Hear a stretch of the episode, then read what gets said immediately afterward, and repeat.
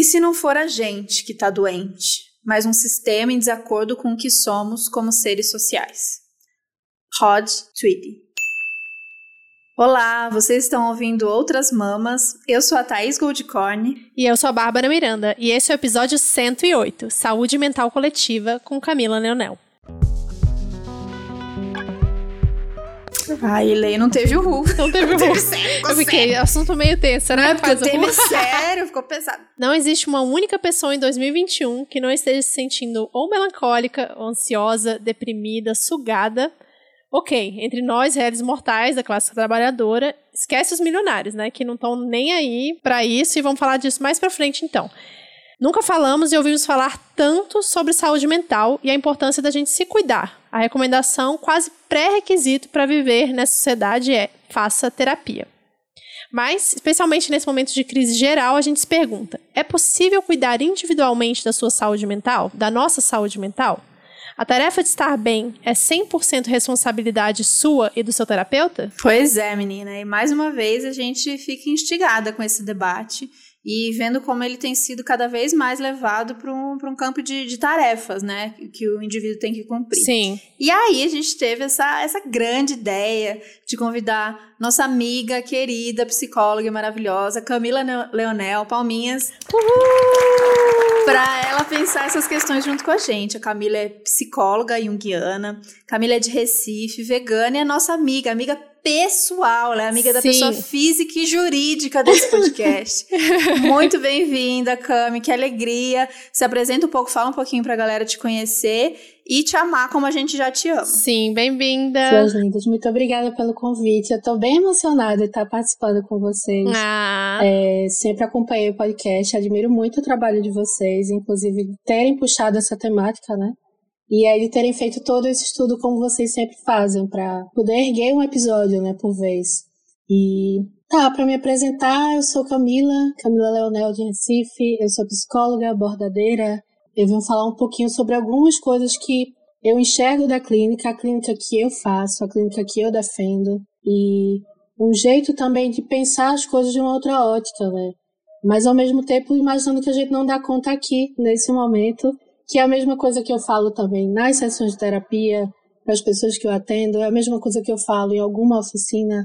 A gente nunca dá conta no primeiro momento sobre a temática, e a ideia é que realmente a gente não dê conta, né, para que a gente saia desse lugar continuando nessa produção sobre essa temática que é tão essencial. Mas a ideia hoje com vocês, acho que é levantar alguns pontos bem preciosos, assim, e pensar juntas sobre isso, né? E poder construindo mesmo essa estrutura aí. Ah, eu tô muito feliz, muito feliz. É um tema muito caro, né? Que neste momento a gente vê da importância, mas que a gente achou massa trazer de uma de uma outra ótica, não sei se uma outra ótica, mas tentar cavucar umas camadinhas a mais para a gente conversar sobre isso.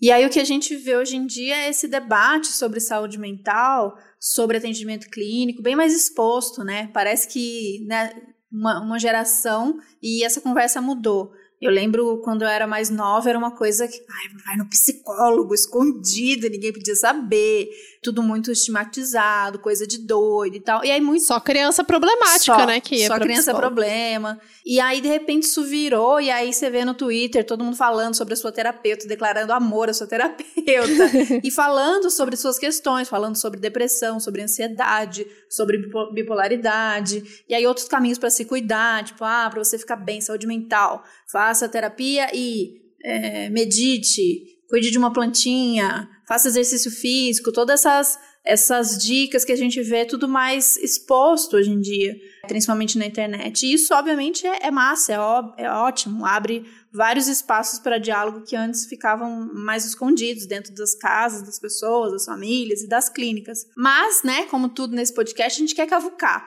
Vamos buscar umas camadas mais profundas sobre isso e, claro, vamos localizar da onde a gente está falando, nesse contexto é, ocidental, moderno, neoliberal, e que os problemas são tratados no limite do indivíduo. Então, óbvio que é, essa construção nossa de como olhar para isso ia ser também um olhar do indivíduo e do problema que ele tem que resolver e, e obviamente o, o remédio, né, o, a solução já vem no pacote vendida como é, remédios, tratamentos, enfim. Isso tudo muito, muitas vezes, maioria das vezes, descolado da realidade social daquele indivíduo. Então já queria jogar aí para você, Cami, como que você vê esse cenário? A gente realmente está tá buscando a terapia como mais um, um, serviço disponível, assim, dentro desse, é, desse sistema para consertar a gente, pra gente, né, tipo, ah, tô, não tô rendendo, né, porque eu estou ansioso, então não tô rendendo no trabalho, eu tô deprimido e eu tenho medo de né, ficar fora do, do mercado de trabalho ou não saber conviver. Então, eu preciso procurar terapia para me consertar, estou fazendo aspas aqui, é, para ficar apta para funcionar e para produzir dentro desse sistema.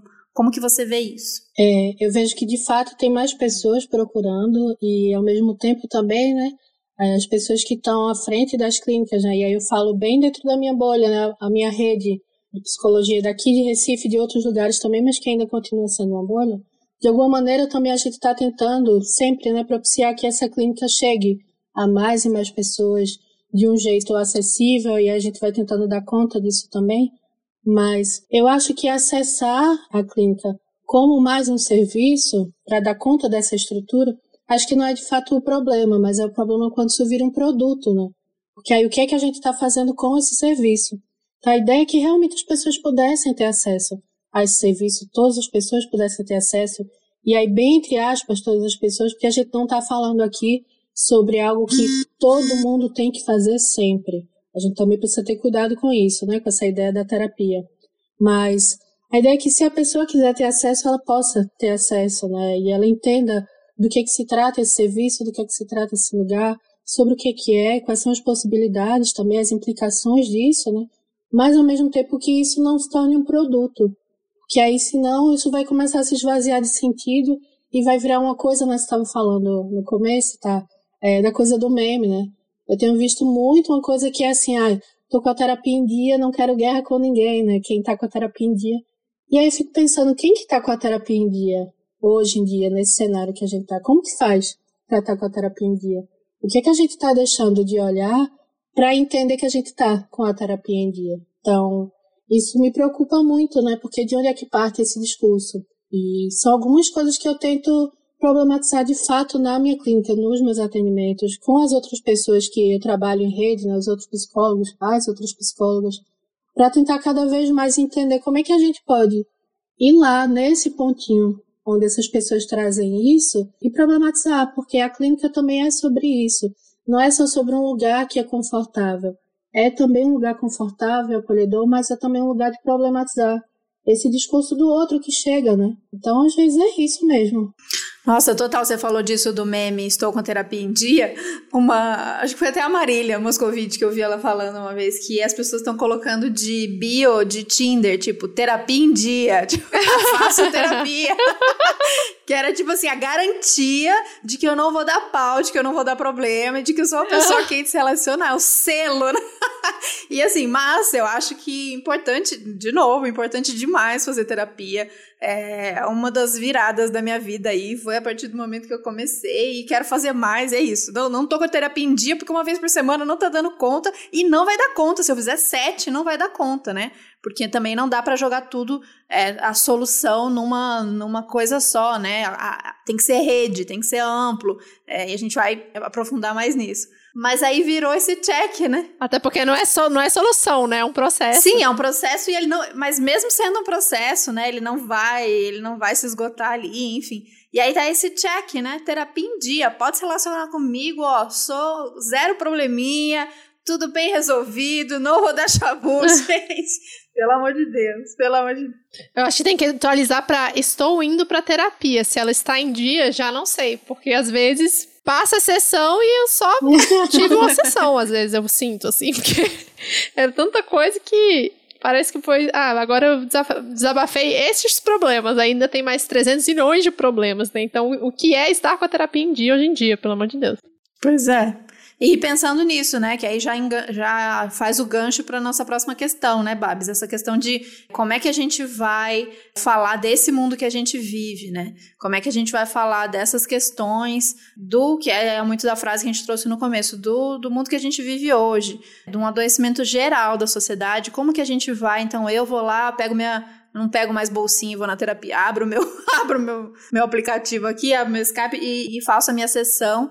Como que, que eu vou dar conta da minha saúde mental ali naquela, naquela sessão e como que essa essa ser porque ser humano também que tá ali do outro lado, né, a terapeuta, porque a galera às vezes também coloca num lugar que eu fico, é, nossa, eu fico desesperada porque eu, eu fico imaginando a situação e eu pergunto isso muito para Cami também a situação das, das, das psicólogas, das, das psicanalistas nesse momento, né? Que as pessoas estão cada vez mais doentes. E eu fico pensando, tipo, ah, queria poupar a Mari hoje, sabe? Acho que eu vou estar tá dando uma poupada na Mari hoje, porque não tá fácil para ninguém e tal. Então a gente também deposita naquele único ser humano que vai resolver questões que, que não são resolvidas ali, né, na sessão. Então não tem como a gente fazer esse debate sem descolar do social, né? Do, do, meio que a gente vive, né, Babs? Sim, com certeza. E eu acho interessante falar dessa coisa da, da, mercantilização da terapia também, porque hoje em dia foi uma coisa que a gente nem colocou no roteiro, mas eu lembrei agora que eu vejo muita propaganda, principalmente nos Estados Unidos, de aplicativos de terapia, assim, tipo, Agora você tem um terapeuta disponível para você a hora que você precisar. Então, assim, se você tem uma crise já está chegando por aqui. É, se você tem uma crise de ansiedade, o seu terapeuta tem um terapeuta disponível para você a hora que você quiser, já, né? É um Tinder de terapia, sabe? Que as pessoas te atendem. E óbvio, é muito bom, né? Ter um, ter um serviço de realmente de um momento de muito estresse, etc. Mas e e aí, talvez isso não é uma coisa que individualiza ainda mais e a gente não tem mais rede de apoio no nosso meio social, sabe? De famílias, amigos, etc., em que todo mundo se ajuda e você tem que recorrer a um serviço extra com uma pessoa que nunca te viu na vida, que vai te ver ali por 15 minutos, fazer uma sessão de 15 minutos para lidar com o seu problema pontual. Isso também é uma mercantilização, é muito doido para pensar nisso. É, né? Eu estava lembrando de quando eu comecei os atendimentos, né, depois que eu me formei, assim que eu iniciei a clínica oficial, né? Porque eu digo oficial, mas quando a gente está em estágio já é oficial, né? Mas nesse lugar mesmo, assim, de alguém que está montando, está atendendo, está divulgando. E eu lembro muito que as pessoas que estavam aparecendo no começo, não sei se também era por conta da época, né? Que agora já não é mais assim, mas as pessoas perguntavam muito por pacotes, assim. Não, mas eu quero comprar um pacote, eu quero oito sessões, eu quero um pacote de dez sessões. Você trabalha com um pacote, dez sessões? E eu fui entender de onde é que vinha essa demanda de pacote, né? O que é que a pessoa esperava com esse pacote? O que é que ela estava encomendando ali? O que é que ela estava achando que ela estava comprando também? E eu sempre trabalho muito essa questão do tempo na terapia, de diferentes formas. O tempo, a duração da sessão, como é que a pessoa está gerenciando esse tempo? O tempo também antes da sessão, né? Como é que a pessoa está se preparando para esse momento que às vezes é tão reduzido dependendo do, do que for a sua demanda de fala, a sua temática no momento, mas como é que a pessoa está vivenciando isso fora do atendimento clínico? Porque não se resume ali, no horário que está comigo, mas como é que ela gerencia essas demandas afetivas mesmo? Como é que ela está estruturando isso? E, ao mesmo tempo, o que é que ela espera com esse tempo? Então, ela espera que dê conta disso em um mês? Ela espera que dê conta disso em um ano? Ou então ela espera que nunca, que isso nunca vai dar conta, que ela nunca vai sair da sessão da terapia? Como que é isso para outra pessoa?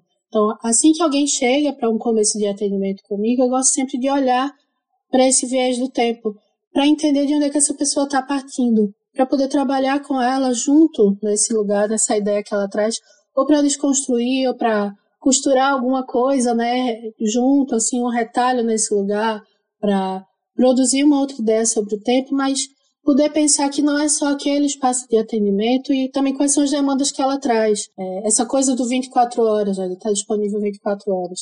Depende muito do atendimento e como a pessoa está. Então, se ela estiver passando por uma crise, se ela estiver em um processo muito delicado de vulnerabilidade, a gente avalia, né? E aí vai de profissional também, para cada profissional, vai de abordagem para cada abordagem, mas a gente avalia esse grau de vulnerabilidade. Em alguns casos, a gente se deixa disponível dentro de um horário, aí continua tendo um contorno de um limite, né? Porque precisa ter um limite para a gente também, para que seja viável e saudável para quem está nessa linha de frente. mas a gente estabelece um período maior de atenção. Então, olha, vou ficar disponível, vou ficar atenta ao seu contato. Caso você passe por algum pico, né, de ansiedade, o que quer que seja que essa pessoa tiver vulnerabilidade, né, mas eu fico me perguntando quando isso já é a base do atendimento, né, quando você falou dos aplicativos, né, eu estou aqui disponível 24 horas, qualquer momento, e aí, quem que é essa pessoa? É a mesma pessoa nesse lugar contínuo de acompanhamento? Não é? E aí, não sendo a mesma pessoa e sendo 24 horas, é um produto? E sendo um produto, eu me vinculo a ele nesse lugar de dependência?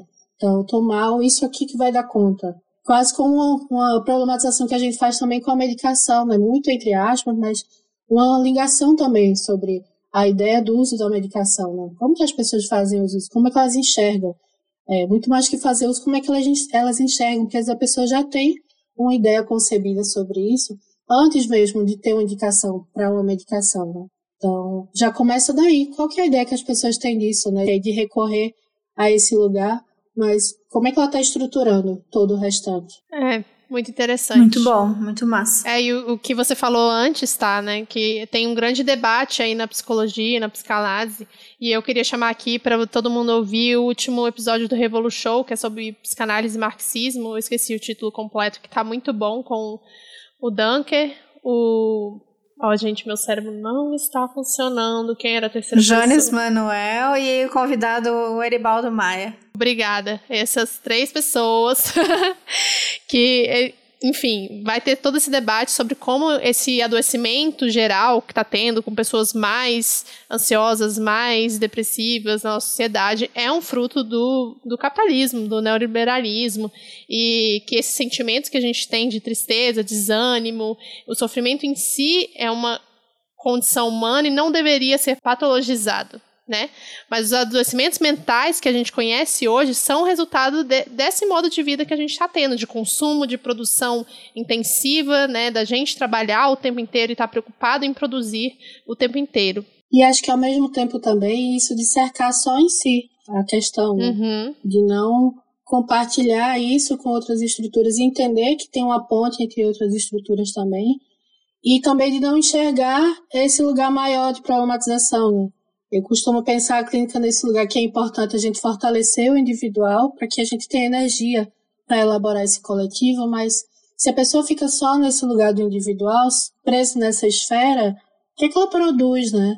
É quase como uma alienação, né, de si mesma. Então, o que é que ela está ouvindo enquanto eco desse lugar se ela não rompe com isso e estabelece outras estruturas, com sociedade, com alguns movimentos, com outras dores também, que falam sobre as dores diretamente dessa pessoa, mas que tem uma outra tradução, né? Uma tradução muito pessoal, a partir da estrutura de cada um, mas vem de algum lugar coletivo, né?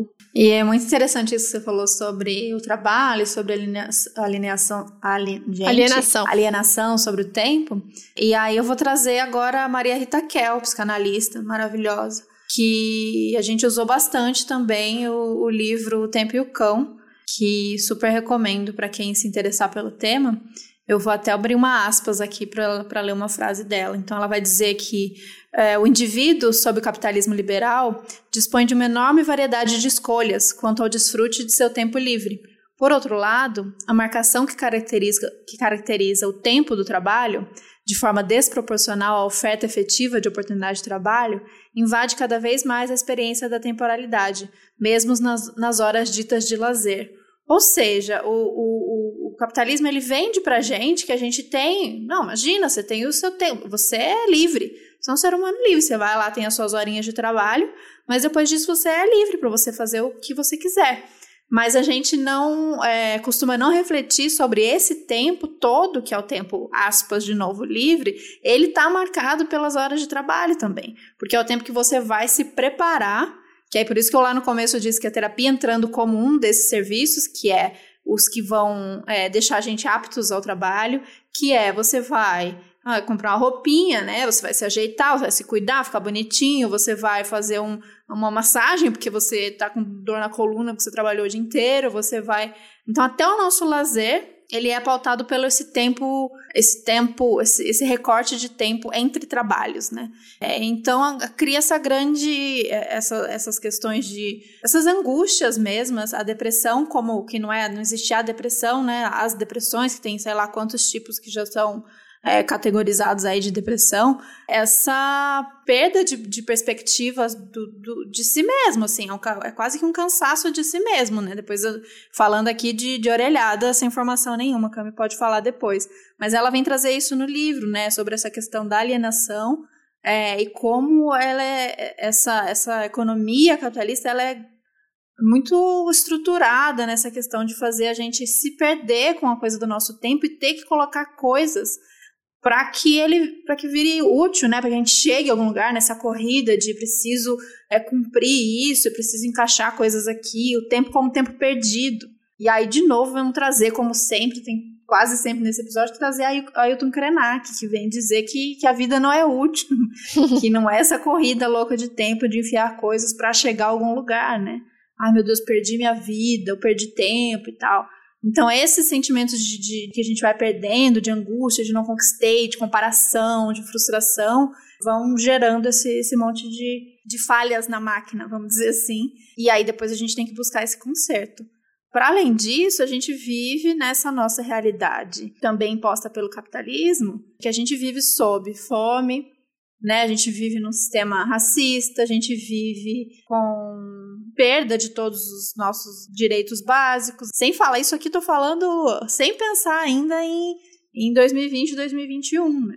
A gente vive com medo da iminência da, do desastre ecológico, ambiental. É, a gente vive sobre o, sobre o machismo. Eu, eu até trouxe um tweet aqui da, da Preta, que é a Preta demais, é maravilhosa, ela é estudante de psicologia também que ela traz. Pobreza é causa de adoecimento mental, insegurança alimentar é causa de adoecimento mental, vulnerabilidade social é causa de adoecimento social mental. Porque senão a gente fica nessas de buscar na gente, né? Vem pra culpa, né, Cami? A culpa é muito comum junto nesse processo, né? Porque, poxa, por que, que eu não tô conseguindo? Por que, que eu tô ansiosa? Por que, que eu tô né, angustiada? Por que, que eu tô deprimida? Por que, que eu não tô conseguindo render? Por que, que eu não tô conseguindo conviver? Por que, que eu não tô conseguindo é, agir? Por que, que eu paralisei? É, e a gente se culpa, né? Eu não sou tão forte. Né, eu falhei. Pô, mas o meu colega do lado tá, tá aqui, mas conseguiu, ele tá fazendo as coisas, por que, que eu não consigo? E aí cai na culpa. É, quando a pergunta tinha que ser por que, que eu preciso render o tempo inteiro, né? Tipo, até é isso que você falou, até o meu lazer tem que ser cronometrado. Então, tipo, eu assisto dois episódios de série da Netflix todo dia, e eu tenho um tempo de leitura, e eu tenho um tempo de meditação, e aí eu tento fazer exercício, tenho passeio com a Luna, e aí acabou meu dia, porque o resto do dia eu tô trabalhando, né? Então, meu tempo, até o meu tempo de lazer, ele é cronometrado. Né? E a gente fica felizona quando a gente dá os check todos no nosso dia. Exatamente. Quando a gente consegue, né? Tipo, dar o check do lazer. É do... check do lazer. Eu fiquei pensando quando você tava falando isso, tá? Várias coisas. É, te ouvindo, né? Primeiro eu fiquei pensando o quanto, quando eu era, sei lá, adolescente, e aí eu já tava no meio ali da psicologia, né? Eu tava estudando, tava problematizando sobre isso, tava pensando de diversas formas. E naquele tempo, e aí de novo eu falo de onde eu tô, né? Desse lugar que também é privilegiado e tal, mas como que era o discurso que eu percebia da época, né? Eu tenho 31 anos, né? Mas como que era o discurso que eu percebia na época? Que isso que agora a gente está falando de um jeito muito mais escancarado, que eu ainda acho que é uma brecha, né? A gente precisa escancarar mais ainda essa questão do lazer, do ócio, do trabalho, da diversão, do tempo, né, em si. Lá atrás a gente via muito isso nessa estrutura do professor, que era uma coisa que assim, ah, é o professor que trabalha, mas mesmo assim ele leva o trabalho para casa, como que ele dá conta? Qual que é o salário que ele recebe? Isso é justo ou não é? Qual é o peso disso? E aí ele tem que dar conta de uma estrutura de é, ensinar outras pessoas, então a responsabilidade que tem isso, né? E aí a gente problematizava nesse, nesse ponto, assim, as pessoas na época problematizavam nesse ponto. Algumas outras questões, mas acho que o foco, sempre que alguém falava sobre trabalho, tempo e estrutura de lazer, era sempre a, a referência era o professor ou a professora, né? Mas aí a gente vai vendo que hoje é tipo assim, tá todo mundo nesse lugar. É, algumas pessoas bem em situações bem piores, outras pessoas é, em algumas situações que acham que estão melhores, mas quando a gente vai ver, não necessariamente é assim, né? Mas a gente agora está aproximando essa realidade de todos, e aí porque o tempo mudou, porque o governo, ou o desgoverno, né, mudou também, isso influencia diretamente nessa relação do tempo, trabalho, lazer, direitos que a gente tem ou que está perdendo, né? Mas fiquei pensando também num post que Sabrina, Sabrina Fernandes, né, do, do Tese, que ela fez muito tempo atrás, assim, acho que tem, não sei, dois anos ou três, não lembro agora. Mas era uma postagem que é uma foto da praia, assim, acho que duas cadeirinhas dela, do Tiago, mas só as duas cadeirinhas, quando ela tinha tirado férias.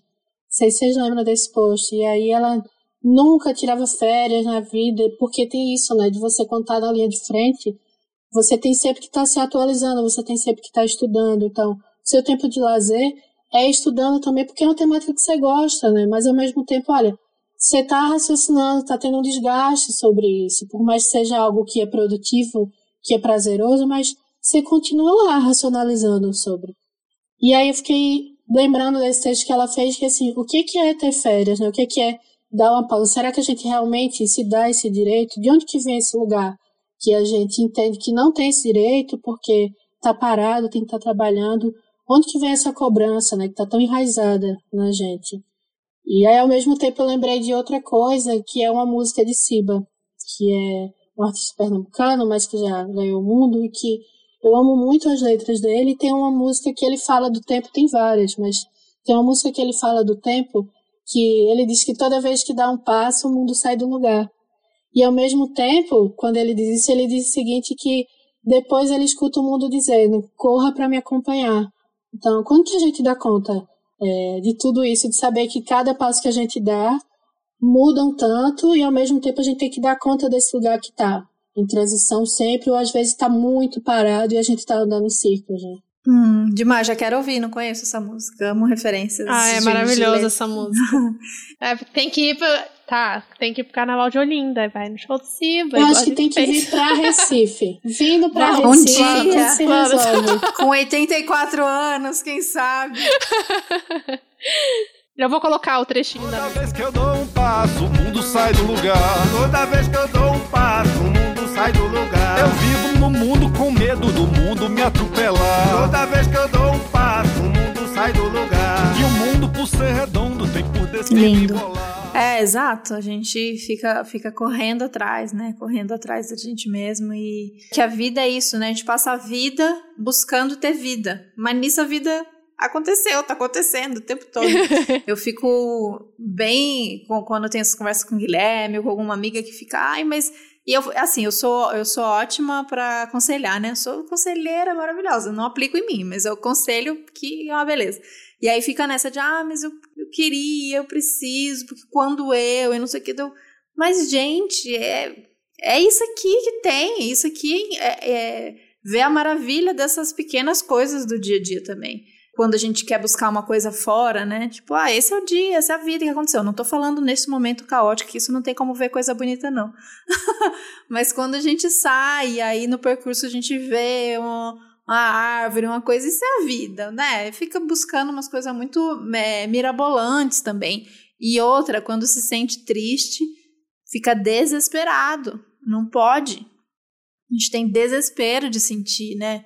A gente tem que estar sempre eufórico, sempre é, animado, sempre felizão. E aí também não tanto. Calma, também não é pra sair gritando, saltitando. Tem, tem o, o aceitável, né? O, o, o sentimento ou demonstração de, de, de, sentimentos aceitável, não é nem muito eufórica, nem muito livrona também, porque senão você vai causar muito, fica aí na boa, não vai sair gritando, cantando na rua, mas também não fica triste, não pode sentir, não pode ficar melancólico, você tem que ficar ali, manter ali no, no, no médio.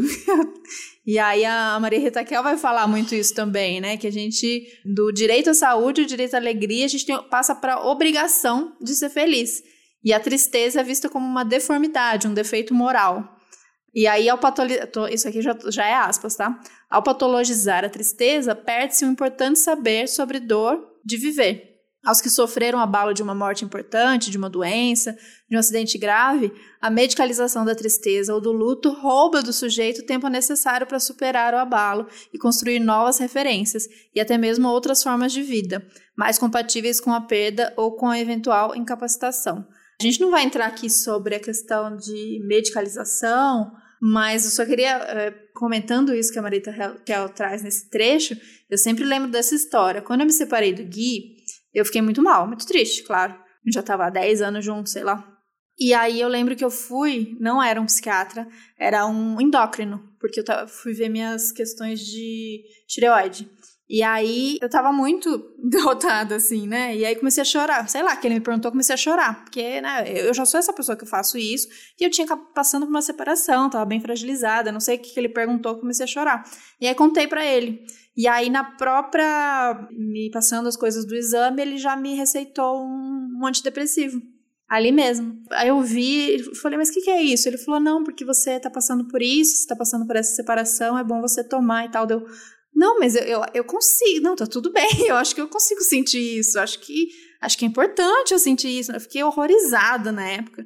E não tomei, claro. Mas eu fiquei muito, muito pensando sobre isso. Não é, de novo, o extremo de condenar a medicação quando ela é necessária, mas também o horror que a gente tem do, do luto, do sofrer, da tristeza, né? Que não pode sentir, então já toma um negocinho para você ficar ok, para você ficar tranquila e não não causar, vai encher o saco dos outros com essa tristeza aí, ficar chorando pelos cantos, pelo amor de Deus. Eu acho que tanto a extrema, né, a felicidade extrema e a tristeza extrema, elas estão vinculadas há uma ideia de individualidade muito grande dentro do capitalismo, né? Então, se você está muito feliz lá, curtindão sua vida, é porque você é uma pessoa totalmente alienada do resto que está acontecendo aqui. Se você está extremamente triste, quer dizer que você só está olhando para você, porque a vida não é tão ruim assim, sabe? Tipo, é meio que dois é um paradoxo no final das contas, né? Não tem quem estabelece esse limite não é a gente como pessoa, sei lá. É uma armadilha, né? É, é uma cobrança eterna e aí cabe a gente entender qual que é a leitura que a gente está fazendo disso. É, é uma linha muito tênue, né? Muito delicado isso na clínica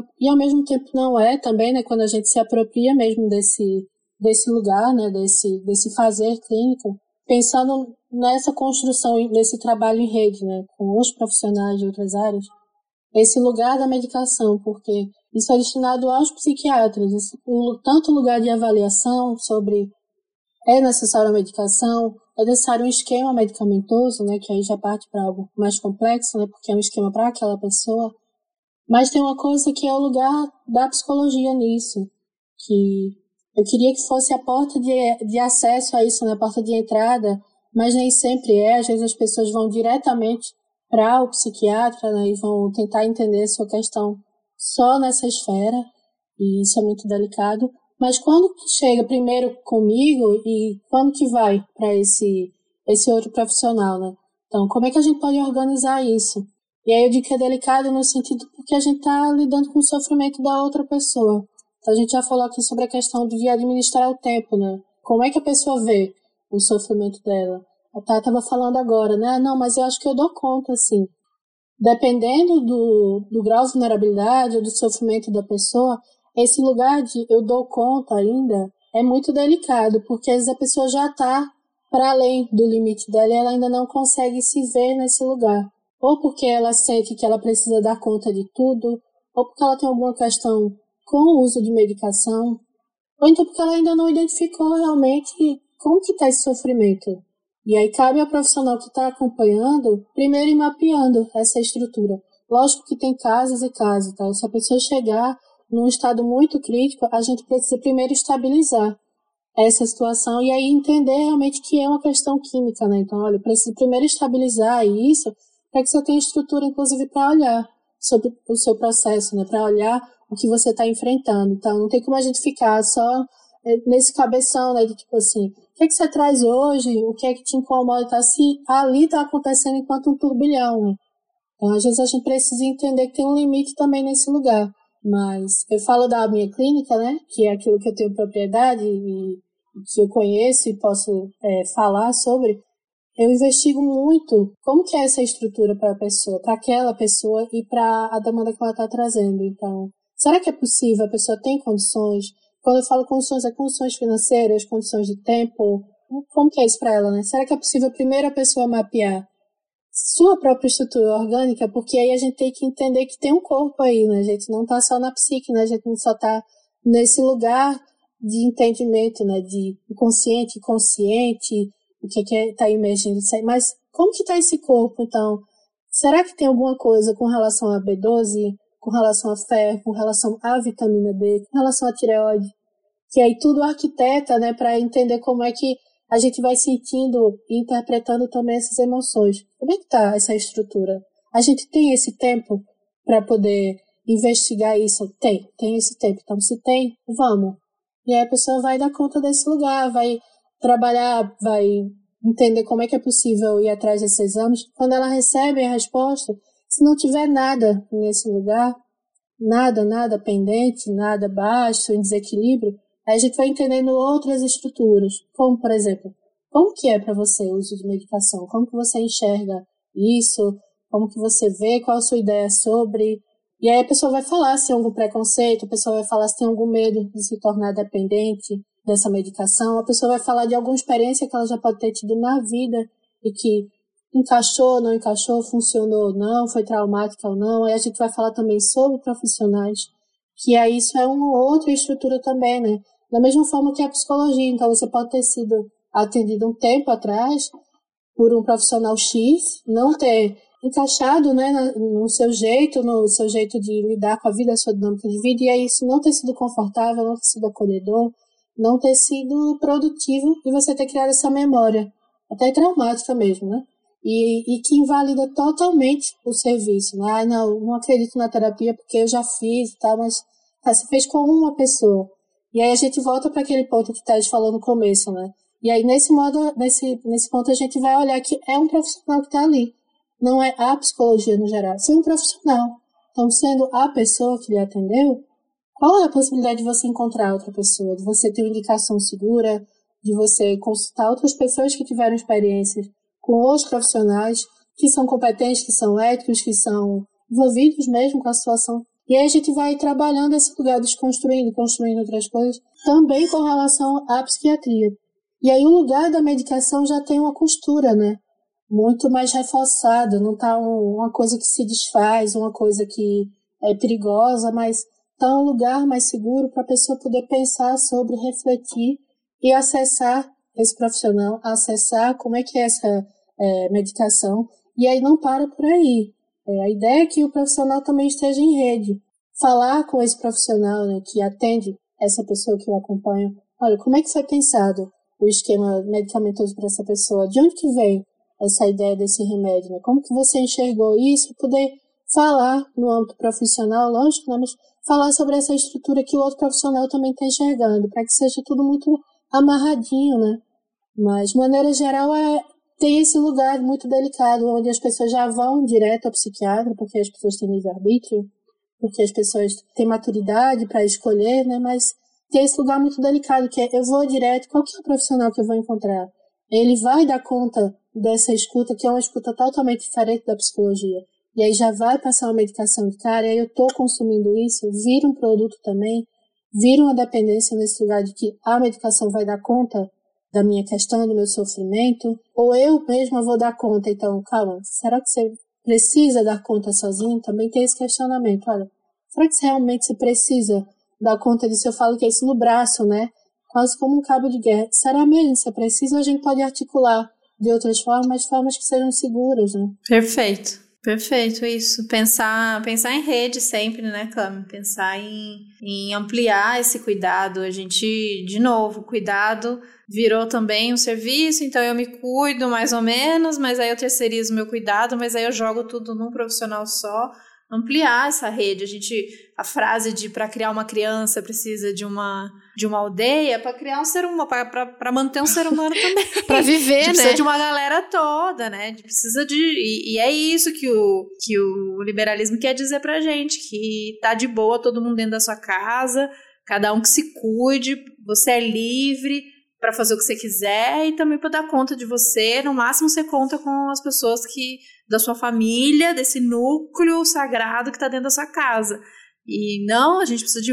E se não der conta, tem uma pílula que traz a solução. Tem uma pílula, né? exato. A gente tem que. A gente precisa de, de, de, todos nós, a gente precisa de uma rede toda. Então, né, isso aí pensando agora já nesse mundo doente que a gente vive, ok, a gente precisa de uma psicóloga, com certeza. A gente precisa também de uma psiquiatra, muitas vezes. A gente precisa também de uma de muitos amigos? Sim. De umas paixões? De repente. A gente precisa de um guru, a gente precisa de um mestre, a gente precisa de professor, a gente precisa de.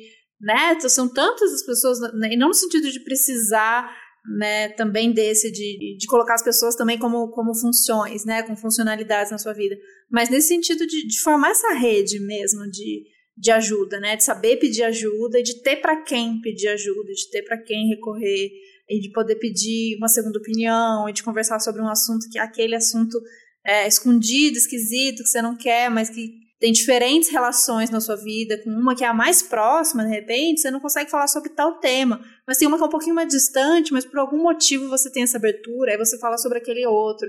Então, nessas construções de rede, é, de repente a gente consegue fazer essas escolhas de maneira mais responsável. Então, não é não tome remédio, de jeito nenhum. O remédio ele pode ser um grande estruturador, né, para a partir dali a gente buscar né, soluções que, que exigem mais da gente, né, que vão cavucar mais, que vão precisar de um trabalho aí que é de uma vida, que não tem jeito, é um trabalho de vida. Sim, e com a medicação, com a medicação os problemas não vão sumir, né, mas a ideia, né, deveria ser que a gente vai ter uma estrutura um pouco mais consciente e mais estabilizada para poder, inclusive, lidar com esses problemas, dialogar diretamente com eles, né?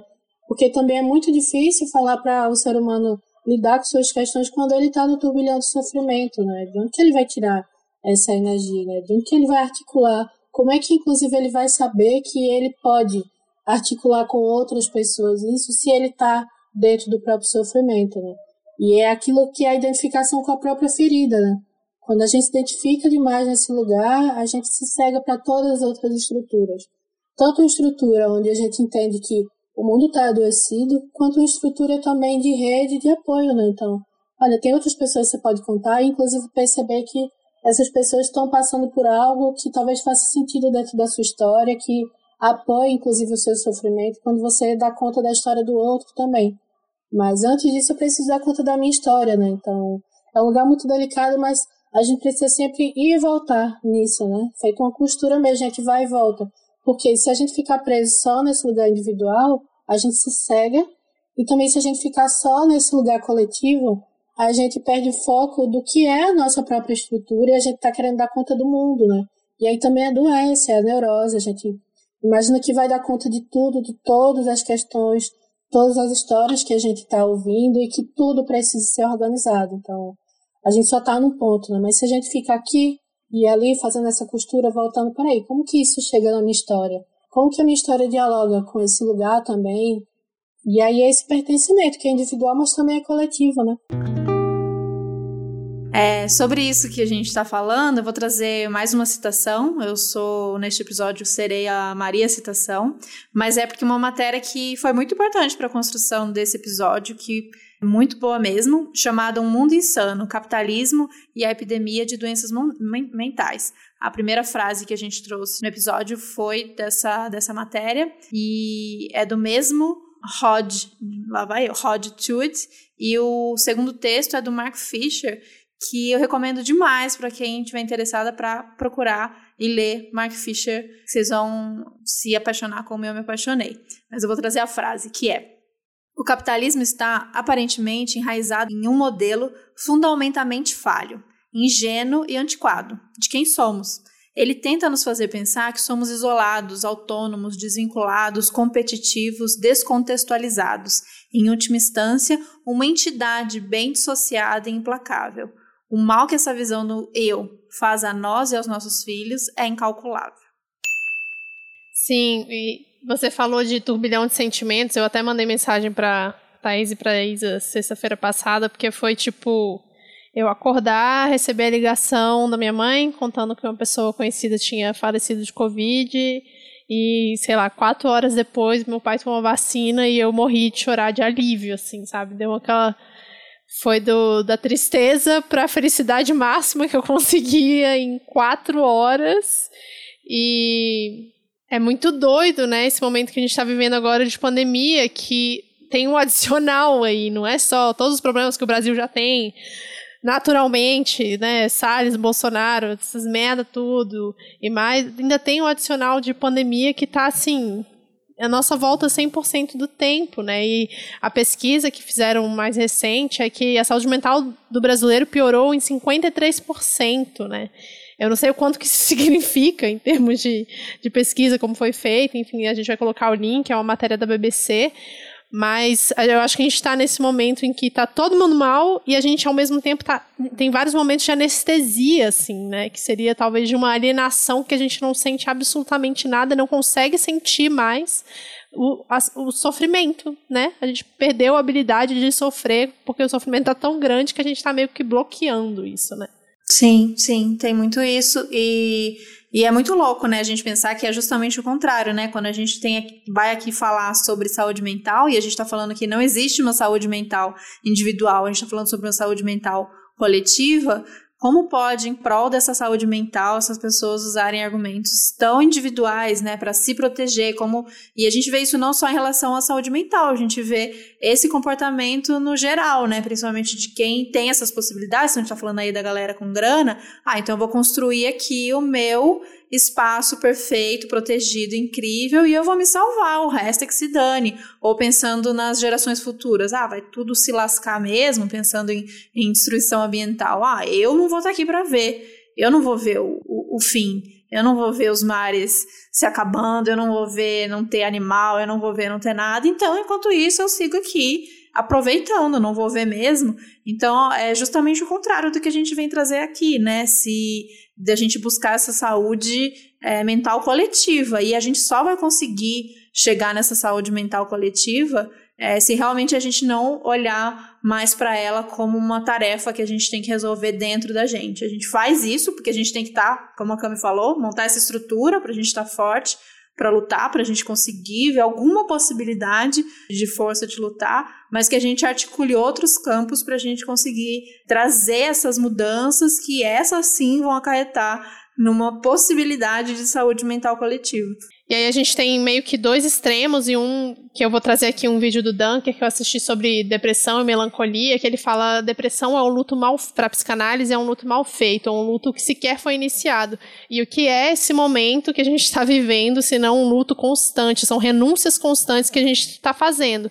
E aí em prol disso, o que acontece é que muitas pessoas estão dando argumentos totalmente individualistas, diga-se de passagem, justificando a saúde mental como um motivo para elas saírem de casa, viajar, ir para restaurante, ou então fala coisas tipo, ah, todo mundo vai pegar, então é uma coisa bem pessimista, bem, bem fatalista, né? Todo mundo vai pegar alguma hora, então vou jogar aqui minhas cartas e se eu pegar, pegou, sabe? E, ou então jogar pro, né, pro mais óbvio, que é não é culpa minha, é o governo que não está fazendo nada direito, então eu vou aqui fazer o que eu quero fazer, sabe? Eu fiquei pensando também que a gente estava falando sobre isso e aí partiu também da área da psicanálise, né? mas fiquei pensando numa costura com a área junguiana, né? com a abordagem que, que eu atendo. E aí me veio muito uma coisa que é sobre o meu TCC, né? que eu fiz um tempo atrás, não faz muito tempo, né? porque foi sobre a pandemia, não faz muito tempo. Mas era falando exatamente desse lugar. Como que as pessoas têm enxergado essa movimentação, né? De dar conta da saúde mental mas de um jeito individual. Né? Então, aquilo que Thais estava falando quase agora. Ah, mas eu faço isso porque é, é a minha saúde mental e aí eu, eu tenho que ficar bem, aí por isso que eu fiz tal coisa para dar conta desse sofrimento, mas se resolveu? Deu conta? É, isso se encerrou ali, findou naquele momento? Qual que foi o significado disso, né? E aí o meu TCC era bem sobre isso, mas era lógico, mais aprofundado na teoria, falando sobre os tipos psicológicos, tentando entender essas estruturas distintas que geram conflito, né? Geram um conflito de sociedade, geram um conflito de relações. Então, tem pessoas que se afastaram de alguns parentes na família, tem pessoas que se afastaram de amigos, companheiros, relacionamentos foram encerrados, exatamente por conta dessa leitura atual. E aí eu digo atual bem entre aspas, né? Porque isso era uma leitura de cada um, mas que nesse momento de pandemia, onde as coisas estão mais vulneráveis, onde as coisas estão mais escancaradas, isso veio à tona muito mais forte. aquilo que a pessoa já tinha, né? E aí a gente vai falar sobre a sombra, né? A gente começa a acessar a sombra agora de um jeito muito mais forte, ou às vezes não acessa, né? Deixa esse lugar mesmo escondido. E é esse lugar de não dar conta, de olhar para o próprio sofrimento, de lidar com isso de uma maneira responsável, de uma maneira interligada com outras questões. E aí a pessoa vai partir mesmo para aquilo que é individual. Ah, eu tô mal, eu vou dar conta fazendo isso. Eu tô mal, eu vou dar conta fazendo isso. E aí vai isolando totalmente a questão e, e continua sem resolver, né? Às vezes vai até criando uma outra camada. E aí tem muita gente que está se chocando com isso, né? De ver essa resposta das outras pessoas e falar, nossa, mas fulano era assim, como que eu não percebi que ele era egoísta a esse ponto, né? É, agora a gente está dando voz um pouco a esses lugares e está tentando resolver isso aqui de uma maneira meio errada, meio partida, meio, né? E aí fiquei pensando muito também numa coisa que eu tinha lido na época, até separei aqui, que falava desse lugar de incômodo, mas que é só vai dar conta quando a gente realmente parar e olhar para isso, né? E tem uma citação que eu acho muito bonita, que é de Gambini. Depois eu coloco a referência para vocês, para a gente compartilhar. Mas ele fez uma, uma live no meio da, da quarentena, acho que ano passado. E era lá do Instituto da Bahia, né? Do Instituto Indiano da Bahia. E ele falava exatamente sobre esse lugar. E tem uma coisa que ele diz que é assim: devemos tomar consciência da vida, o planeta do qual somos hóspedes, sermos mais empáticos, entender o que sente uma árvore que foi mutilada, o que sente os animais que queimam as patas e morrem queimados. Se luta tanto por uma vida intrauterina e se esquece da vida aqui fora. E se esquece exatamente dessas ameaças que a gente vive, né? Então, esse lugar de problematização, ele só vai começar a ser construído quando a gente começar a trabalhar essa ideia da compaixão. Compaixão consigo mesma, compaixão com essa ideia do outro, como é que a, a dor do outro vai dialogar com a minha e entender que está interligado, parte de um ponto, a gente tenta traduzir da nossa forma, a partir da nossa leitura, mas de onde que isso vem, né?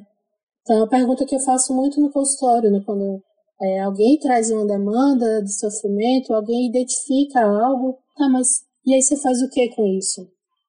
Pra onde que vai, né? De que maneira você vai agora lidar com essa estrutura? As pessoas têm falado sobre também a questão, a questão da situação das pessoas que estão em situação de rua. E esse lugar de sofrimento, né? Eu já trabalhei num projeto que era atendendo pessoas em situação de rua, fazendo uma escuta clínica, né? A gente desenvolveu todo um projeto sobre isso. E aí as pessoas agora estão se separando também com essa realidade, que sempre teve aí, mas que nesse momento está muito mais fragilizada, está muito mais sofrida, né? E as pessoas têm evitado esse lugar. Muita gente tem falado sobre isso, não é pouca gente que tem falado sobre isso, é muita gente. E aí eu, que eu sempre falo é, e o que é que você faz com isso que te incomodou, que você viu e te incomodou? Para onde que vai esse incômodo? Ele fica no lugar que é, ah, mas agora eu vou ter que desligar, não, não quero mais saber das notícias, aí eu vou comprar alguma coisa, eu vou comer alguma coisa muito legal. Então, você está dando conta agora, mas depois você digere isso como? Para onde que vai isso, né? Eu já falei, tem dia que eu chego na terapia eu falo é, pra minha terapeuta, que também chama Bárbara, e eu falo, Bárbara, hoje eu preciso passar a terapia inteira xingando o Bolsonaro. Aí ela xinga junto comigo. Aí eu acho ótimo, que eu falo, pelo menos, olha só, estamos aqui. As duas xingando o Bolsonaro. Eu é acho o que o mínimo, o mínimo para estabelecer uma conexão nessa sessão é que a terapeuta é. seja de esquerda. Fala isso, e aí eu lembro que de, de ter esse argumento de, né, se a gente está discutindo essa questão, o que, que é individual, o que está dentro de mim, e o que, que é social, o que, que é fora, que, como é que eu vou trabalhar em mim? Que aí vem muito também das soluções, por exemplo, dessas, dessas soluções baratas, de coach e tal, tipo, ah, é, seja você o seu próprio chefe, seja você o seu próprio. Até os memes, seja você seu próprio restaurante, seja você seu próprio tudo, né? Porque a gente tem que dar conta de tudo. E aí, como é que eu vou trazer? Imagina se eu levo para uma sessão uma questão é, clara de machismo no trabalho, como que é, é, existe a possibilidade de um atendimento que ela, vai, que ela não vai considerar que isso é uma questão é, social, né? Que isso é uma questão muito maior do que ali eu e o meu relacionamento com aquela pessoa que pode ter acontecido aquilo. Então, desconsiderar isso e falar, tipo, ah, não, mas você tem, como você vai lidar com isso? Extravasado, tipo assim, isso é uma bosta real, isso existe, E aqui eu vou trabalhar, beleza, como eu vou sentir, como eu vou lidar, mas a gente precisa partir de um lugar que isso existe na sociedade, que isso é uma, uma ferida da sociedade que a gente tem que combater. Então, partindo daqui, então beleza. Então aí a gente vê como que, como que eu vou lidar, como que, que eu vou, enfim, como que eu vou tentar trabalhar isso dentro de mim. Mas se, se jogar para como uma, uma responsabilidade minha uma questão individual, existe uma estrutura, existe uma coisa por trás disso e a gente não pode desconsiderar se a gente concorda, se a gente partiu de que não existe uma saúde mental individual, né, plena, isso aí existe nesse pessoal viajandão de Instagram que vai falar que é pleno, que tá tudo certo, porque não se importa, porque tá protegido, porque existe uma condição material para que ela se proteja de tudo aquilo e para que ela não se importe com tudo aquilo. Mas tirando essas pessoas, nós que somos diretamente afetados,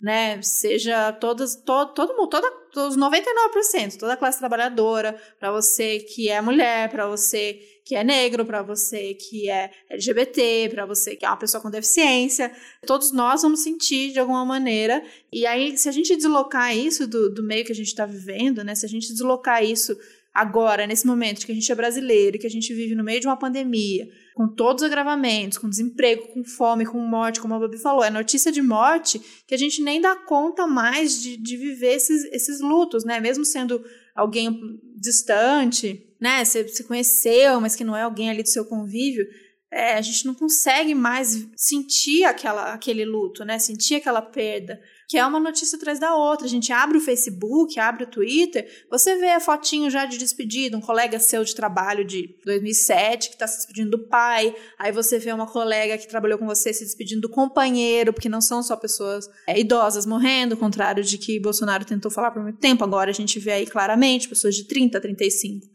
a gente vê Salles destruindo tudo, a gente vê falta de confiança em começar a sentir uma tossezinha. A gente abriu a câmera aqui com a Babi falando, ai, tô me sentindo esquisitinha. É o tempo todo, você acordou tossindo, você acordou com uma febrinha, você acordou com um mal-estar, pronto, você já dá um medo, porque sua cabeça já vai se eu piorar, e se começar a faltar ar, e se eu for pro hospital, e se não tiver insumo, sabe? E aí é uma falta de perspectiva no futuro, né? Tá ruim agora, mas eu acredito que no amanhã vai ser melhor, porque é assim, né, que a gente costuma trabalhar nossa, nosso otimismo, a nossa permanência aqui, né? Levanta, sacode a poeira, dá volta por cima, porque é amanhã, porque amanhã é lindo. Mas como nesse momento, né? Se a gente está sem essa perspectiva de um futuro, como, como não estar adoecido sendo brasileiro em 2021? Eu vi um tweet ontem, que agora eu vou ter que procurar, puta merda, que era a, a, única coisa boa do governo, eu acho que era isso, era a única coisa boa do, do governo Bolsonaro, que a gente sabe que essa semana tá muito melhor do que a semana que vem. Sim, exatamente. tipo, é Deus. isso. a que ponto chegamos? Eu fiquei pensando também, enquanto a Tá falava isso, que assim, tem um tema meio velado nisso também, no meio de tudo isso, que é, são as redes sociais, né? A gente está aqui falando muito palavras-chave, né? Saúde mental, é, luto, notícias. Mas a gente está falando também, e muito, né? Desde que a gente começou esse episódio, a gente está falando sobre esse acesso e o consumo também às redes sociais, né? O quanto que aumentou muito nesse momento de pandemia, o quanto que a gente já vinha de um lugar, né? De uma relação adoecida com esses dispositivos, com essas ferramentas, e aí, nesse contexto de pandemia, o quanto isso se agravou e que a gente precisa ter isso em mente né, e falar sobre isso para entender também o quanto isso mexe com a subjetividade de cada um e com a subjetividade do coletivo. É, e aí lembrei também que dia desses, acho que mês passado, eu assisti uma live pela faculdade, pela Safiri, daqui de Recife. E aí era articulando com outros lugares. E apresentaram, né, naquela hora eu conheci, que é o Instituto Silvia Lane. Depois eu mando para vocês. Que é simplesmente um instituto incrível que fala sobre a psicologia nesse lugar do compromisso social. Então, são vários profissionais que estão se articulando e estão pensando e refletindo nesse lugar sobre as tecnologias, sobre as redes sociais, o que é que isso está por trás também, não só do nosso consumo, mas também do que é que eles estão pegando da gente enquanto informação, né? Que banco de dados é esse que eles estão pegando? Como é que eles estão trabalhando esse banco de dados para depois devolver para a gente como um produto já, e que aí já vai modulando também as nossas subjetividades. E uma coisa que eu lembro muito desse encontro, quando eu estava assistindo, é que eles estavam falando sobre a gente perder essa ingenuidade. A gente precisa, é urgente a gente perder essa ingenuidade, que a gente vai dar conta, de que a gente está dando conta, é, dessa estrutura, mas a gente precisa parar com isso e começar a questionar esses outros lugares que estão interferindo diretamente sobre a nossa saúde mental e sobre a nossa construção de mundo. Então, se a gente continuar nesse discurso ingênuo de que ah, eu tenho que dar conta da minha saúde mental, na minha terapia, o meu sofrimento, esse sofrimento vem de onde, né? E ao longo do meu dia, eu estou dialogando com o quê? Se não com redes sociais. Então, quando alguém fala, né? Quando eu pergunto, ah, como que tá a sua estrutura essa assim, semana, sua dinâmica de vida, como é que você tá se articulando? Não, mas aí eu trabalho, faço isso, como, não sei o quê, mas aí eu fico no computador, aí eu vejo uma série, mas aí eu vejo Big Brother e tal. E aí quando você vai vendo, essa pessoa tá totalmente imersa ali em redes sociais. E qual o impacto que isso tem, né? Qual é a outra camada que, que gera nesse lugar de adoecimento? Qual a velocidade de notícias também que a gente está consumindo? Será que a gente consegue digerir essa velocidade que chega, né? E a gente volta para aquele lugar da música do Siba, né? Corra para me acompanhar. Será que a gente está dando conta? E quando a gente sente que não dá conta, o que, é que a gente faz? A gente fecha tudo e vai fazer outra coisa, vai ver o pôr do sol, e aí se recrimina por isso também. É, e aí a gente volta para aquela parte que Babi trouxe no começo, né? De esse lugar de cilada, né? Esse lugar que é eu tô me culpando sempre. Até se eu tô sentindo que tô sofrendo, se eu tô sentindo que eu tô conseguindo ver beleza alguma coisa, ser feliz, eu também tô me culpando. E aí é saber como é que a gente tá traduzindo isso, tá enxergando isso. Então, é perder esse lugar de ingenuidade, começar a olhar para as coisas que nos afetam, porque elas estão 24 horas nesse lugar. E a gente acaba ficando nisso também. Então, como que é, né? E aí tava falando também que a terapia também tá nesse lugar, tá nesse lugar do digital, tá nesse lugar de acessibilidade, então, esse lugar da claridade, né? Eu tô falando com a pessoa tem essa claridade, então, tudo isso a gente tem que levar em conta. E se a gente não leva, as coisas não deixam de acontecer porque a gente não está considerando elas, né? Elas continuam acontecendo para além do nosso querer, né? Como diria o grande pensador Gil do Vigor, o Brasil tá lascado. Estamos tudo lascado. É, mas isso das telas é realmente as nossas. Pensar que as nossas relações todas, nossa diversão, nossas interações são todas através de telas, é, é de doer. É, eu acho importante você falar sobre as telas, né, e sobre esse momento do ócio. Inclusive, levei chão de orelha da minha terapeuta semana passada por conta disso, porque eu não consigo. Eu não lido bem com o ócio e isso faz parte do meu do meu mecanismo de funcionamento, enfim, família. Estamos aí trabalhando isso na terapia para tentar quebrar um pouco isso, né? Mas vou ler aqui uma frase da Maria Rita Kel que é muito boa também.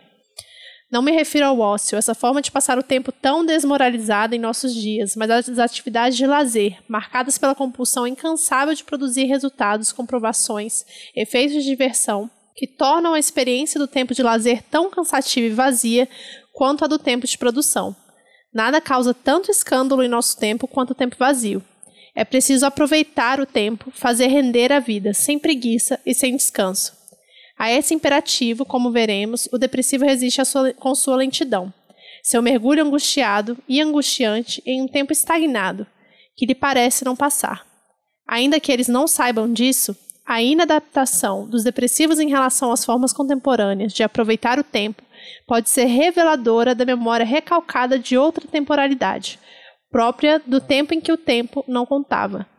E é muito o que a gente falou no começo, né, do episódio, e estamos voltando aqui nessa conclusão, exatamente essa coisa do ócio e que o que o Ailton traz no A Vida Não É Útil, de que não precisa ter utilidade o tempo inteiro, né? Então, eu sou uma pessoa que fui educada para fazer só coisas que tivessem sentido de alguma forma, né? Então eu dancei durante anos da minha vida, no momento em que eu me tornei adulta e eu já não ia mais dançar profissionalmente.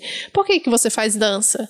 Ou se eu resolvo, né, fazer aula de canto, para que que você está fazendo aula de canto? Ah, não, é para o podcast. Pro podcast eu posso fazer aula de canto. Eu fazer aula de canto porque eu quero fazer aula de canto não faz sentido na minha cabeça, sabe? Então assim, é o jeito que a gente foi meio que educado, isso faz parte do capitalismo, faz parte da história da minha família, enfim. Várias questões, mas a gente não tem mais o tempo do ócio como ócio, né? E as redes sociais são, são aí a ferramenta perfeita para preencher esse espaço. Total, a gente não não tem mais, não vê mais o tempo, né, dessa maneira, é isso que ela tá falando, é outra, outra temporalidade de que a gente precisa incluir coisas, e se a gente não incluir, a gente está atrasado, a gente está perdendo, a gente está devendo.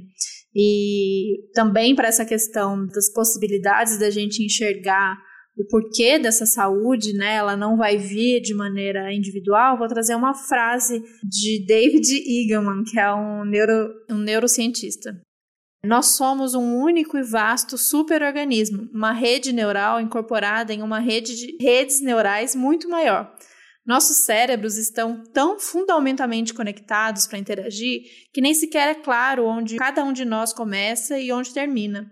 Quem você é tem tudo a ver com quem nós somos.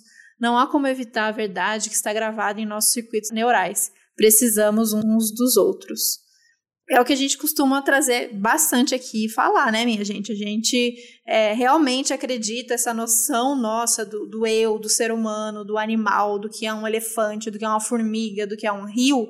Todas essas noções, como a gente trouxe recentemente no episódio de decolonialidade, é, foram construídas, né, para a gente segmentar, para a gente dividir, para a gente compartimentar, cada um no seu quadrado e cada um é uma coisa e deve ter uma função que é específica dentro dessa coisa, mas que na real a gente é uma grande coisona e a gente está conectado de alguma maneira. E aí imagina se a gente é uma grande rede conectada, se a gente foi todo mundo picotado, a gente é um monte de pedacinhos de coisas em falta. E aí é óbvio que a gente vai passar a vida buscando né, essa, esse, esses pedacinhos. E aí o capitalismo vai dizer para você que é o quê? Que é um emprego massa, que é um carro, que é uma Nespresso, que é um cargo, que é um mestrado, que é não sei o quê. Então a gente vai ficar buscando isso, buscando, buscando, quando na verdade a gente esquece isso, né? De que a gente é essa grande, esse grande superorganismo. E se a gente não voltar a se conectar, a gente enxergar no outro, a gente se conectar com o outro, e a partir daí a gente é, buscar essas, essas alternativas que a gente sempre fala aqui, né?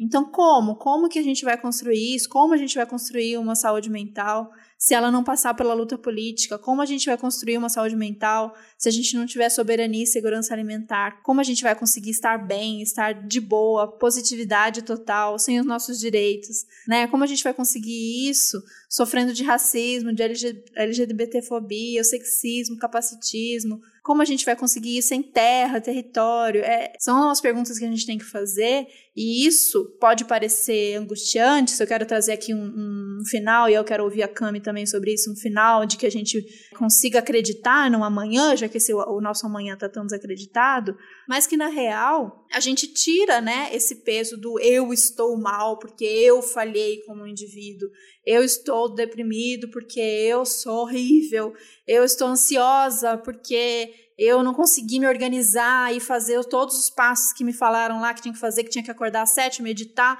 e que tinha que fazer isso, que tinha que fazer máscara de argila, que tinha que não sei o quê, eu não fiz, eu falhei, por isso eu estou ansiosa.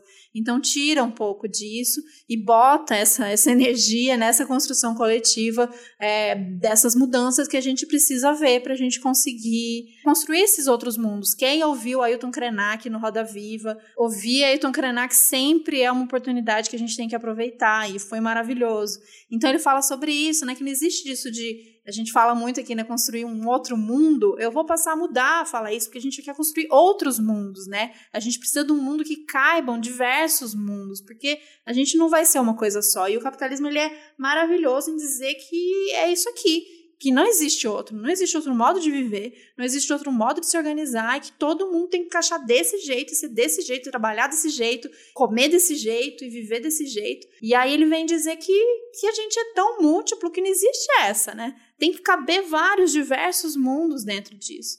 Então, isso, pelo menos, ouvir Ailton Krenak essa semana para mim foi uma dessas desses respiros que me fez enxergar alguma possibilidade de amanhã. E eu acho que para além da desesperança, tá, traz também a questão da culpa, né? Você tira a culpa individual de se sentir feliz em meio a um cenário tão tenebroso, assim.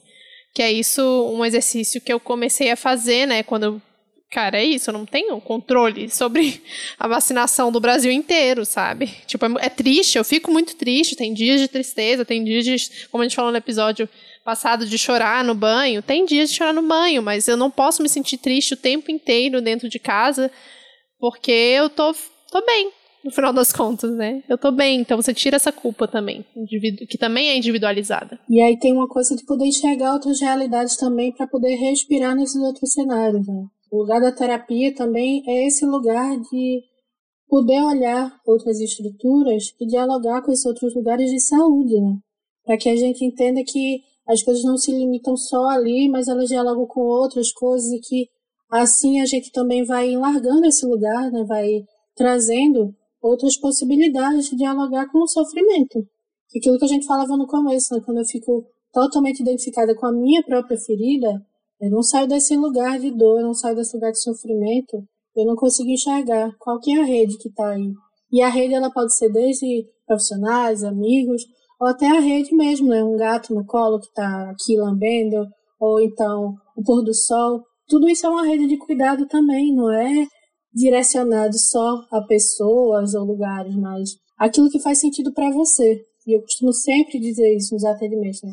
É, a gente precisa enxergar o que faz sentido para a gente nesse lugar de saúde também, para que a gente consiga articular outros lugares que a gente não vê como nossos. Porque aí a gente vai de uma maneira muito mais responsável, de uma forma muito mais consciente e saudável, né? Porque você está munido de coisas que te fortalecem, que te nutrem, que vão te estruturar, para poder enxergar esse outro mundo que é tão plural, mas ao mesmo tempo é tão singular e ao mesmo tempo dói muito, mas que a gente precisa olhar assim, né? Precisa descortinar, tirar esse véu de ingenuidade e encarar essas coisas. E aí fiquei pensando no que Thaís falou sobre esse lugar do eu, né? E eu fiquei lembrando também de uma coisa que é, o eu tem essa importância no lugar de tradução das coisas. Então, precisa passar por mim, né? Para que eu consiga entender as coisas e dialogar com elas, mas o ruim é quando fica só em mim. Quando fica obedecendo só a minha própria estrutura individual. Eu perco o sentido das coisas coletivas, né? Mas aí eu preciso estruturar essa tradução como esse lugar desse caminho que chegou em mim, eu faço uma leitura através das minhas coisas, mas eu problematizo esse externo também. Para que ganhe sentido, né? para que ganhe direcionamento esse lugar de sofrimento e para que a gente consiga enxergar outras realidades. E aí lembrei de uma coisa que a gente falou lá atrás, né, quando estava pensando sobre o episódio, né? Que eu falei, como que vai ser, né? O que, é que vocês estão pensando sobre? E acho que Thaís falou alguma coisa mais ou menos assim, que é Aí a gente vai falar, vai puxar pontos. A ideia é que a gente puxe pontos, mas a ideia é que talvez esse episódio incomode muito mais do que seja agradável de se ouvir. Porque a gente tá falando sobre esse lugar desagradável, que em algum momento a gente tem que falar sobre ele, né? Pra que a gente consiga lidar com ele, porque ele tá existindo. É, a gente já. Quem chegou até aqui, a gente espera que é, tenha incomodado, mas que tenha sido aí uma, uma pontinha de de, de assunto a se investigar mais, a se olhar mais, olhar de outros ângulos. Essa que foi a, essa foi a nossa ideia com esse episódio. Não tem como ignorar que a nossa volta as pessoas estão cada vez mais adoecidas e que nós, nós, a gente mesmo, a gente sente a nossa, as nossas baixas e a nossa produtividade, né? Mais uma palavra aí que tem que estar tá sempre incrível, bombando e a gente não entende nem no momento mais tranquilo a gente entende esses ciclos, né? De mais produtividade menos, que dirá agora com esse baque, com esses lutos todos, como a gente não vai sentir isso é, a nossa percepção sobre nós mesmas, né? Como isso fica impactado, né, Cami? Quando a gente não tem a troca com o outro, é muito louco.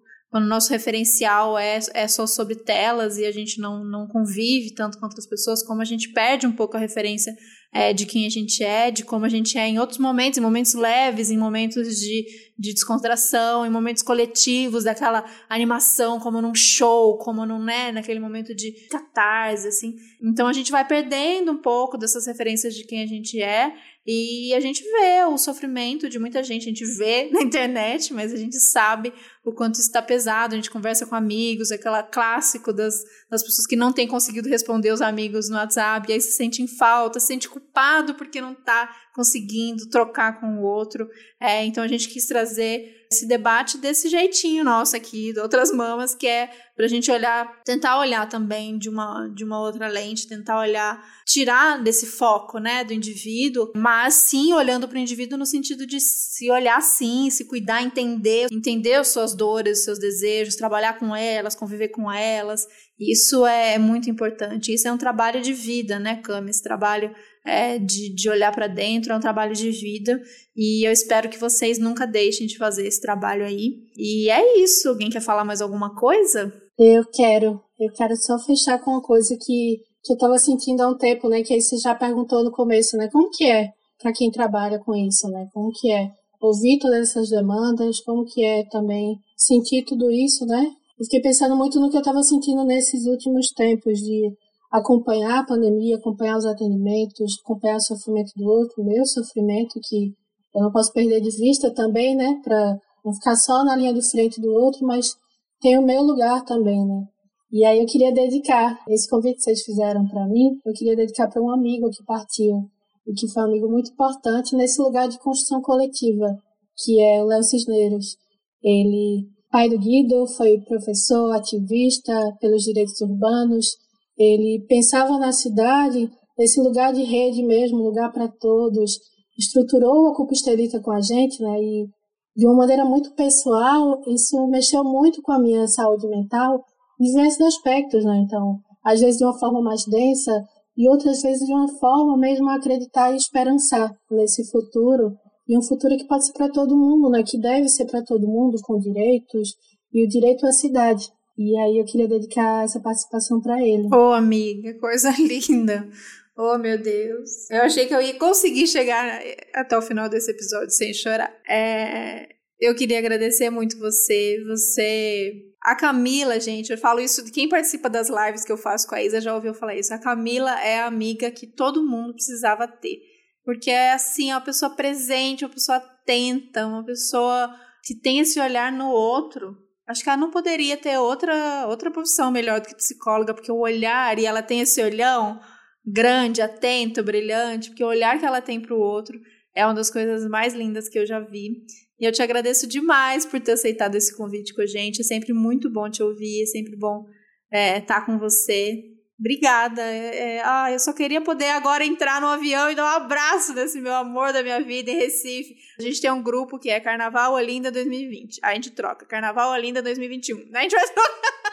Ai, Carnaval Linda 2084, eu vou estar tá lá, hein? Eu fui estar. A gente sempre acredita, a gente tem que acreditar. A gente né? acredita, a gente vive por esse Carnaval em Olinda no futuro.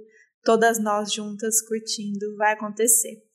É isso, minha gente. Muito obrigada. Obrigada, Cami. Te amo, te amo, te amo. Obrigada, Babi. Valeu, minha gente. Eu espero que tenha sido aí um, obrigada demais. um episódio importante para vocês, como foi pra gente. Ah, tem muita referência. Cami trouxe muita coisa. A gente leu muita coisa. Tem podcast, tem vídeo, tem livro, tem texto. Vai estar tá tudo lá no Medium. Vocês procurem, que tem. É, quem, e, e para todos os gostos. Tem desde a coisa. É, tem um, a gente ouviu um podcast que o MC da tá com um podcast do Amarelo muito bom sobre saúde mental, mas que vai ali mais, né, para quem tá ouvindo e, e para se sentir, para ver como vai se cuidar, mas tem ali na, nas profundezas umas coisas mais cabeçudas e na psicanálise mesmo, para quem quiser aprofundar, tem de, de todo jeito. Então a gente vai colocar todas as referências no Medium, vocês acompanhem e a Camis vai passar pra gente as referências também. Uma coisa massa, vamos colocar no Medium indicações de atendimento social. Tem muito projeto, muito projeto bacana pelo Brasil. Se você tá aí, ouviu e sentiu que precisa, precisa dessa ajuda, precisa buscar isso, não tem grana, tem como. Inclusive, SUS, né? Defendam o SUS. SUS tem um atendimento psicossocial muito bom, com psicólogos disponíveis para atender a sua população.